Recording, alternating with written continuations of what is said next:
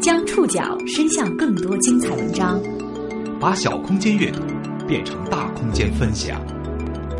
报刊选读，报刊选。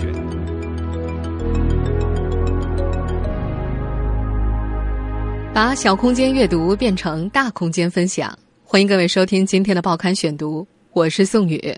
今天为大家选读的文章综合了《南方周末》新媒体女性的报道，将和大家一起来关注一下女德班。是怎样洗脑的？一种号称能将女人变成贤淑女人的女德班，近来在全国遍地开花。打不还手，骂不还口，逆来顺受，绝不离婚，是他们课程的精髓。按照女德班的逻辑，德行好的人才能拥有健康和财富，德不配位，迟早人财两空。是什么人在上这样的女德班呢？这种学习班又为什么会有市场？今天的报刊选读，我们将一起去东莞的一家国学馆一探究竟，共同了解女德班是怎样洗脑的。古圣先贤降我蒙正，女学煌煌，我族永昌。郭雅丽宣读完拜师词之后，四十五个女人整齐的端平双手，深深鞠了一躬。四十五个女人整齐的端平双手，深鞠一躬，然后双膝下跪，触地一叩，礼。礼字声响起，女人们叩首。随着起字声，女人们起身。每一次断句，郭雅丽都要略一停顿，待悉悉嗦嗦的衣料摩擦声音停止之后再继续。起。随着口令，女人们列队。向孔子像下，一个精神肃穆的男人鞠躬叩首。这是今年九月二号晚上，广东东莞蒙正国学馆第九届女德班的第一课——拜师。郭雅丽是女德课程的主持人，也是义工。学员们跪拜的男人叫黄成，是蒙正国学馆的馆长。拜师要行六个大礼，每个大礼包含一鞠躬。三叩首，过了这个之后，学员就正式入门了，获得了成为贤淑女人的入场券。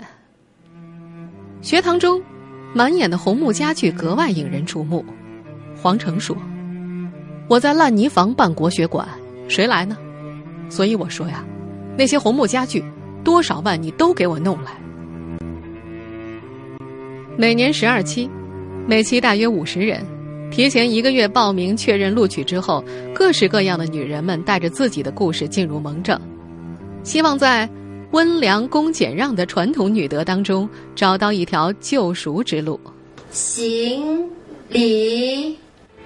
不过在外人听来，日本组合神思者作曲的《故宫》，配上这六跪十八叩的画面，总有那么些违和感。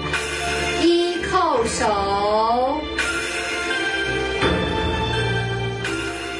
起。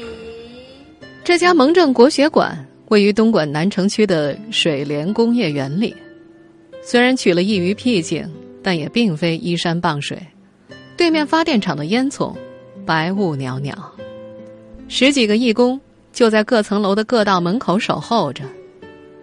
家人辛苦了，他们齐刷刷低于九十度的大鞠躬，经常会吓到首次来访者。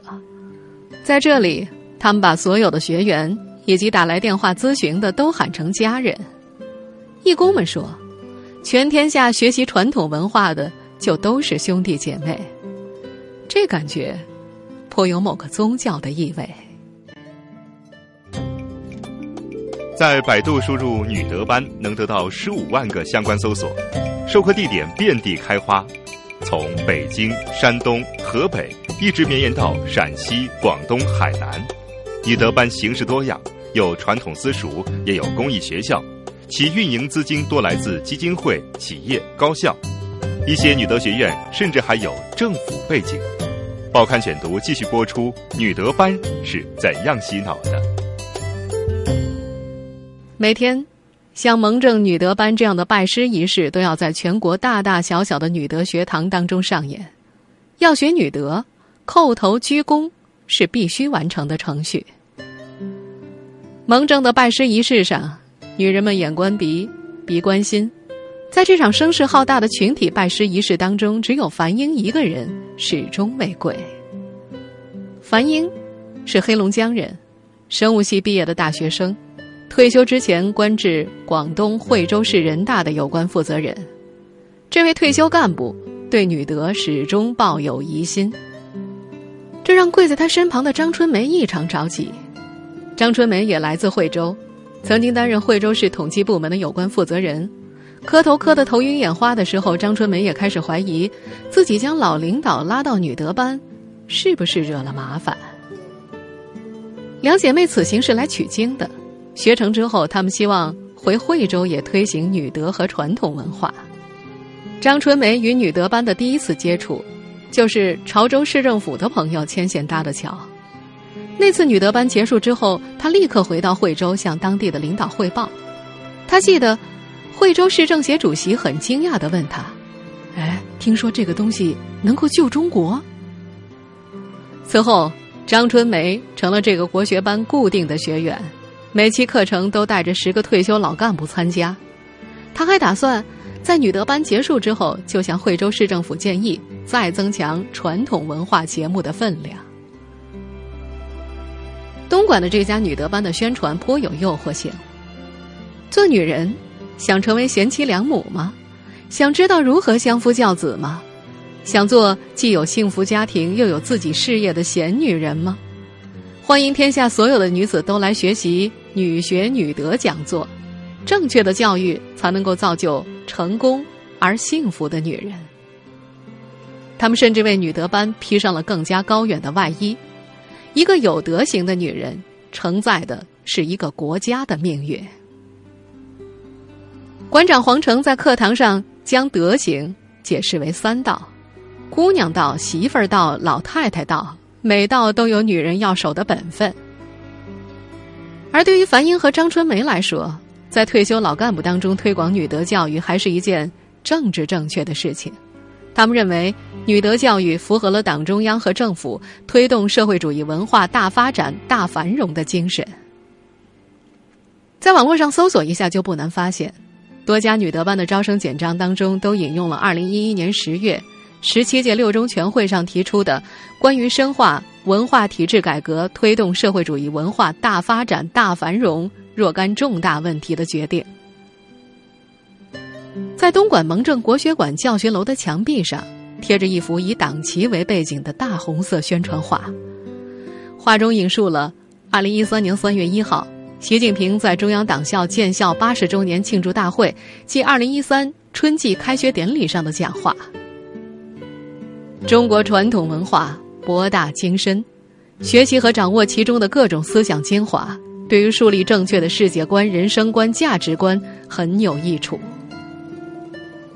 在那天的自我介绍环节，张春梅说：“我们也是老干部，也是有文化的，对国家做出了贡献。但我觉得呀，还是应该学习女德。”蒙正国学馆的馆长黄成乐见张春梅等老干部将他的女德班发扬光大，他并不讳言女德班的洗脑性质。他说：“很多人说我们洗脑啊，但洗脑不一定是错事嘛，让圣贤洗脑。”就愈加圣贤，让企业家洗脑，你就是企业家吗？在所谓政治正确的旗帜下，在这家国学馆的女德班里，传统与现代、佛学与党性的柔和与混搭无处不在。报刊选读继续播出：女德班是怎样洗脑的？与其他许多的女德班一样，全程封闭式教学，食宿免费。每个早晨，学员们要进行三公里的慢跑，同时呼喊口号。口号的内容是：“厚德载物，自强不息，阿弥陀佛。”早餐前，学员们被要求在孔子像下诵读餐前感恩词，感谢自然滋养万物，感谢国家培养护佑。肖芬第一次念这个口号的时候，只觉得混搭的好笑。不过听多了他就习惯了，好像真的被洗脑了。他曾是科班出身的记者，现在则是一间建筑咨询公司的老总。接触传统文化之前，他开奔驰住豪宅，一度认为男人和婚姻对于自己来说可有可无。在蒙正的校长黄成看来，为数不多的肖芬们是他重点拯救的对象。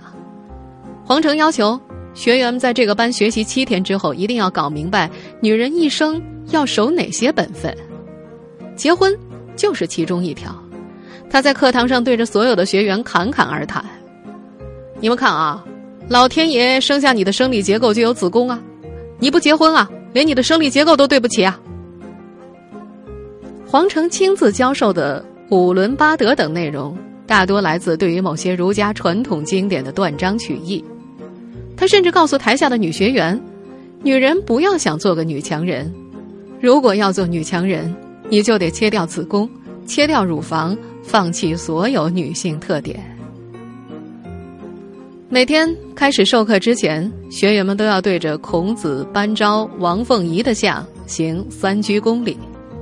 孔子是所有国学馆供奉的圣者，而班昭在这个女德班被推崇的理由是：皇帝的老师嘛，教化了皇宫的女人，教这些女人怎么生活呀，怎样做女人才快乐啊。他写的《女四书》把做女人怎么做讲得很清楚了。对于大众来说，接触较少的是王凤仪大善人，这是民国年间东北一位未曾读书的农民。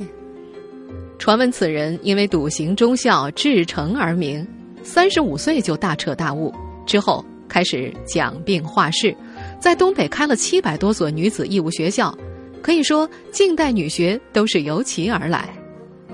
王凤仪认为。女子是齐家之本、倾国之源，要想家庭齐、社会安，都必须通过振兴女教来贯彻、来推广。这是救天下女人出苦，同时也是救天下出苦。但是，不管孔子、班昭还是王凤仪，都已经不在当世。三人当中唯一的女性班昭，所教导的对象是宫女，也与当代女性的生活相去甚远。因此，树立几个现世活生生的女德榜样就显得尤为重要。在蒙正的女德班里，古大嫂讲座视频是女德课的保留项目。我姓古，大家都爱喊我古大嫂。我经常跟我丈夫说的几句话就是：“咱家大事儿你做主，小事儿我做主。”他们都说啥是小事儿？我说干活的事儿都是小事儿，都由我做主。这其实就是这，咱女人嘛。古大嫂原名古爱玲，我们现在听到的这段发言来自她在中国新政首届女子道德修养公益论坛上的讲话，土豆网上现在还能够找得到。嫁鸡随鸡，嫁狗随狗，嫁个石头抱着回，打不还手，骂不还口，逆来顺受，绝不离婚，是这位古大嫂演讲当中做个好太太的四项基本原则。我跟大家分享分享我这四项基本原则：一。打不还手，二骂不还口，三逆来顺受，第四坚决不离婚。这种赤裸裸的逆来顺受的言论，居然是出自当今女性之口，实在令人吃惊。更让人吃惊的是，这家女德馆竟然将这种观点树为标榜，并意图教化所有的当事女性。古大嫂讲座的同时，也竟真的有女学员自甘对号入座，开始思考。哪有男人的责任，都是女人的责任。谷爱凌这段演讲的最后一句话，也颇带有几分作文结尾的意味。他说：“只要我们都按五伦八德去做，我们的祖国就会国泰民安，永远屹立在世界的东方。”按照古大嫂的说法。如果女人不包圆家务，如果丈夫不快乐，如果胆敢打骂还嘴，如果有离婚的打算，就是违背了五伦八常，就会误国误民。这种观点在这家女德馆里居然颇受欢迎，顺从丈夫似乎是他们唯一的选择。学员吴小红今年十九岁，身材纤瘦，一头红发，在丈夫的要求下报名参班，没人能够看出来她已经是一个八个月孩子的妈妈。蒙正女德班的大多数学员都是小红，她没有受过高等文化教育，不少人都笃信佛教，相信压缩自己相夫教子是获得救赎的唯一方式。吴小红说，自己走马灯般的上各种不同的女德班，就是因为只要和传统文化沾边的，都是好的。封闭培训的第二天开始，是蒙正特约教师宋玉平的课。这位特约教师是一个号称能摸手疗病的高人。据说他十六岁瘫痪，十九岁精神病，二十三岁心脏病，但一个医生都没看，一分钱的药都没吃，治病全靠传统文化。报刊选读继续播出：女德班是怎样洗脑的？高人宋玉平的摸手疗病法有一以贯之的理论体系，他将之概括为从头到脚因果病。比如他说，看不惯父亲公公会头晕头疼脑血栓，爱管老公容易得心梗脑梗，恨兄弟姐妹会肩膀疼。宋高人说。听说过恨之入骨没有啊？类风湿啊，就是因为恨得的；肺病呢，是因为忧得的，不是金钱上的忧啊，就是感情上的忧。夫妻生活嘛，男人有要求，女人不顺就会腰疼嘛。在这位高人的理论当中，夫妻生活不顺从的女人容易得子宫肌瘤、子宫癌、股骨头坏死。过去女人为啥不得这些病啊？顺从嘛。过去女人白天被打了，晚上都顺从。台下有学员在喊：“没有星星啊，那是你没有慈悲心。”宋玉平的话音刚落，学员们都笑了。蒙正女德班七天的封闭式培训当中，有两天的时间完全属于宋玉平。这个五十岁的河南农村妇女，在蒙正是神一样的存在。宋玉平上课的时候。志愿者郭雅丽就站在讲台的旁边。下课之后，郭雅丽走上台。哎呀，宋老师站在那里辛苦的讲课，我却在下面坐着，我错了。说着说着还红了眼眶，向宋玉平深深的鞠躬。讲座的当天，十几个人私下让宋玉平摸手，其中有宣扬自己要当女企业家的二十岁的精神病患者。也有十二岁就谈恋爱堕胎，自愿在各个国学馆做义工，不愿意回家的抑郁症患者，更多的人则深陷夫妻不睦、父母不和、婆媳不和。高人宋玉平一一为他们找到了症结：不孝顺，对老公不好，甚至被附身。当然，并不是每个人都对宋玉平的理论深信不疑。黑龙江退休干部樊英不止一次的暗自嘀咕：“这么神，那医院关门好了。”可是，三十六岁的大学毕业生肖芬却对宋玉平笃信不疑。高人讲课当天，这位建筑公司的女经理甚至让从事保险行业的丈夫放下工作，专门到蒙正来看看宋老师。面对爱徒，宋玉平推荐自己开办的摸手疗病班，五天课程。学费三千，一人报名，全家可听。肖芬毫不犹豫的报了名。他相信宋玉平是个修得好、有大成就的人。按照女德班的逻辑，德行好的人才能够拥有健康和财富，所以修德修福是许多蒙正女德班学员们的终极追求。肖芬想求的福报，来自父母和姐妹。为了逃避超生罚款。肖芬从小就被放在外婆家抚养，至今仍然难以融入父母和弟弟妹妹。她先后供养了三个妹妹读大学，却从来没有被邀请回家过春节。肖芬说：“我小时候啊，每天都在想象我爸爸妈妈的样子，但是父母找我就是要钱。做女人很苦，是馆长黄成女德教育的出发点。他说。”我办女学呀，就是因为女子很苦嘛，希望帮大家离苦得乐。而将前世欠家人的债还清，是这家所谓的国学馆教授给肖芬解释自己命运的方式。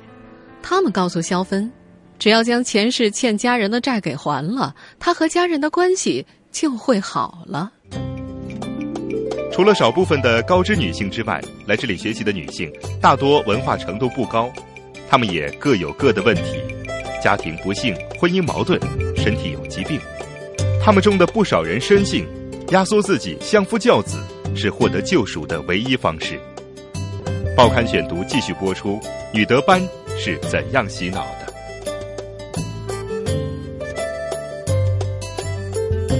和肖芬一样，六十五岁的周素云也报名参加了摸手疗病班。周素云来自河南农村，他来上课纯粹是为了满足自己的女儿。蒙正女德班开班的第一天，周素云的女儿张怡便在自我介绍的时候提到了父母的矛盾。她的父母吵架吵了三十几年，母亲每天不着家。女儿说话的时候，周素云的头埋得很深。但是对这个女德班推崇的绝对顺从，周素云不服气。她一说话我就生气，能不吵吗？在女德班，晨光熹微时，便有义工挨房鞠躬叫起。在那之前，周素云总会提前起来帮女儿准备好衣服和洗漱用品。女儿的心思，周素云很了解。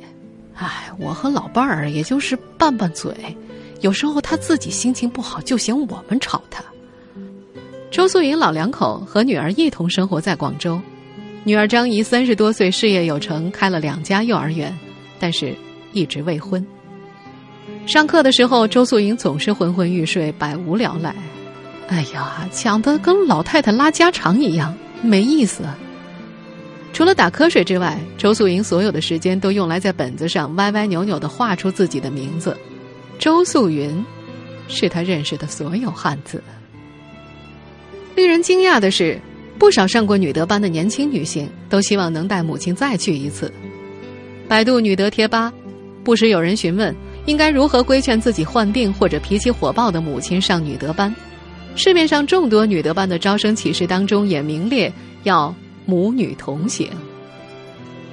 蒙正女德班招生以来。二十四岁的卢小旭就开始劝母亲到这个食宿全免的女德班，但是母亲只告诉他，学国学要适可而止，不可不信，也不可全信。